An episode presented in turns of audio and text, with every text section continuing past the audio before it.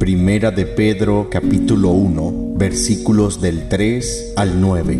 Bendito sea el Dios y Padre de nuestro Señor Jesucristo, que según su grande misericordia nos ha regenerado para una esperanza viva mediante la resurrección de Jesucristo de entre los muertos, para una herencia incorruptible, incontaminada e inmarcesible, reservada en los cielos para vosotros, que sois guardados por el poder de Dios mediante la fe para la salvación que está preparada para ser manifestada en el tiempo postrero, en el cual vosotros, aunque ahora por un poco de tiempo si es necesario, seáis afligidos en diversas pruebas.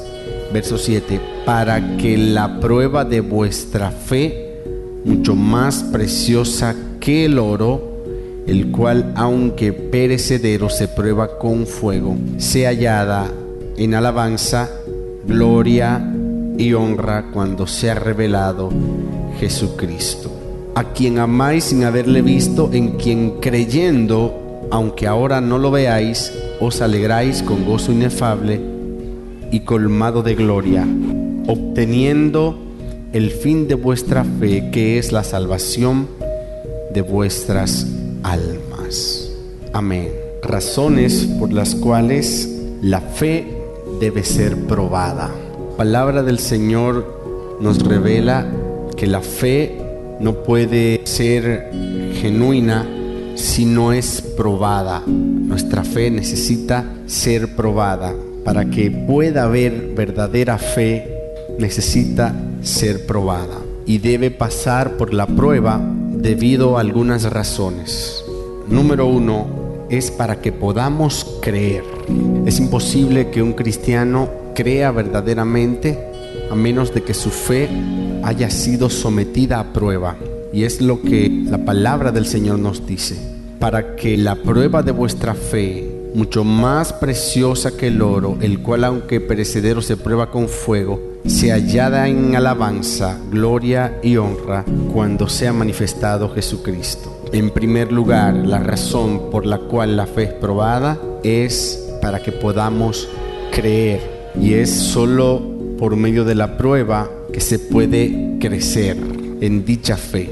Es la forma en la que el Señor nos ayuda, aunque parezca paradójico, pero Él prueba nuestra fe por medio de la circunstancia podemos acercarnos a Dios y recibir toda su gracia por medio de la fe, pero esta fe es efectiva cuando es probada. Y así el crecimiento surge en nosotros de manera espontánea. Número dos, para satisfacer a Dios.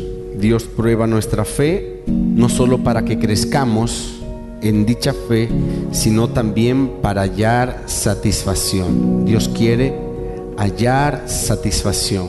Nadie que haya creído en el Señor y haya recibido su gracia puede evitar la prueba de la fe. Pero el fin de ser probados es demostrar que nuestra fe es genuina. Si la fe no pasa la prueba, pues no ha sido verdadera fe. Una fe que pasa por la prueba, entonces es hallada en alabanza. Y cuando nuestra fe es probada y pasa dicha prueba, entonces satisface a Dios, glorifica a Dios. Qué hermoso es saber que nuestra fe ha sido preciosa, como dice el apóstol Pedro, y que ha producido placer a Dios, pero no sabemos si complace a Dios si primero no es probada.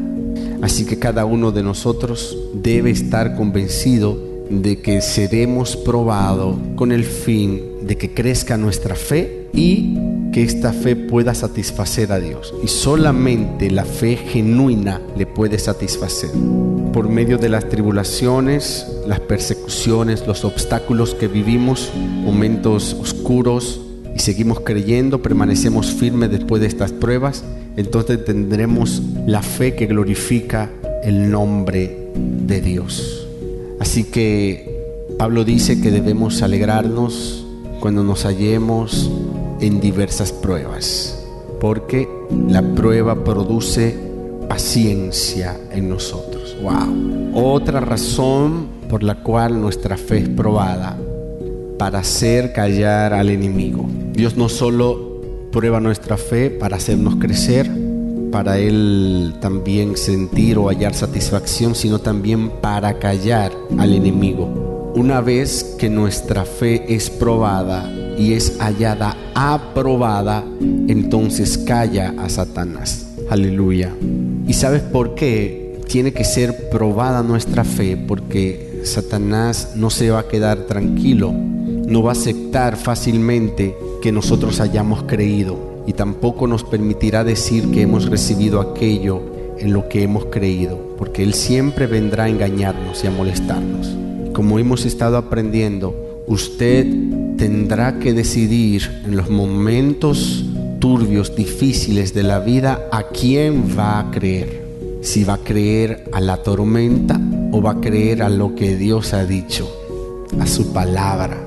Es por eso que Dios ha depositado la fe que es preciosísima en nosotros, pero tiene la esperanza de que sea hallada en alabanza y que pueda tu fe callar a Satanás. Digo tu fe que aunque no la produces tú, fue una fe que el Señor te concedió. Es la fe de Dios que está en ti y por medio de esa fe podemos callar a Satanás. ¿De qué forma? Cuando no le cedemos terreno a Él. Y cuando usted no le cede terreno a Satanás, Él tiene que retroceder. Recuerde que nuestra lucha no es ofensiva, sino defensiva. No batallamos para vencer, sino que batallamos y luchamos es para mantener la posición de vencedor que ya tenemos. Y es allí donde nuestra fe es probada. No oramos para alcanzar, sino para mantener lo que ya alcanzamos, lo que ya tenemos. Y esto es posible por medio de la fe. Y lo que se pone a prueba allí es tu fe. Que tanto tú has creído en lo que Dios te ha dado. Que tanto has creído en la posición que Dios te ha colocado. Eso va a quedar determinado a través de la prueba de la fe. Dios quiere hacer que crezcamos Número dos, darle satisfacción a Él. Y número tres, hacer callar a Satanás o al enemigo. Y número cuatro, para que podamos ayudar a otros. Una fe que no haya pasado por la prueba jamás podrá ayudar a otros. Dice Pablo que con la misma consolación con que nosotros fuimos consolados, podemos consolar a los demás. Nosotros somos entrenados en esta carrera a fin de poder servir a otros. Solo una fe que haya sido probada puede ayudar a otros. Y Satanás no puede hacer nada en contra de una fe que haya sido genuinamente probada. Solamente esta fe ayudará a la iglesia. Así que si usted está siendo probado en su fe, esa fe, si es aprobada, está lista para colaborar y ayudar a la iglesia. Que nuestra fe inspire a otros a perseverar en el Señor. Pablo dijo, sean imitadores de mí como yo de Cristo.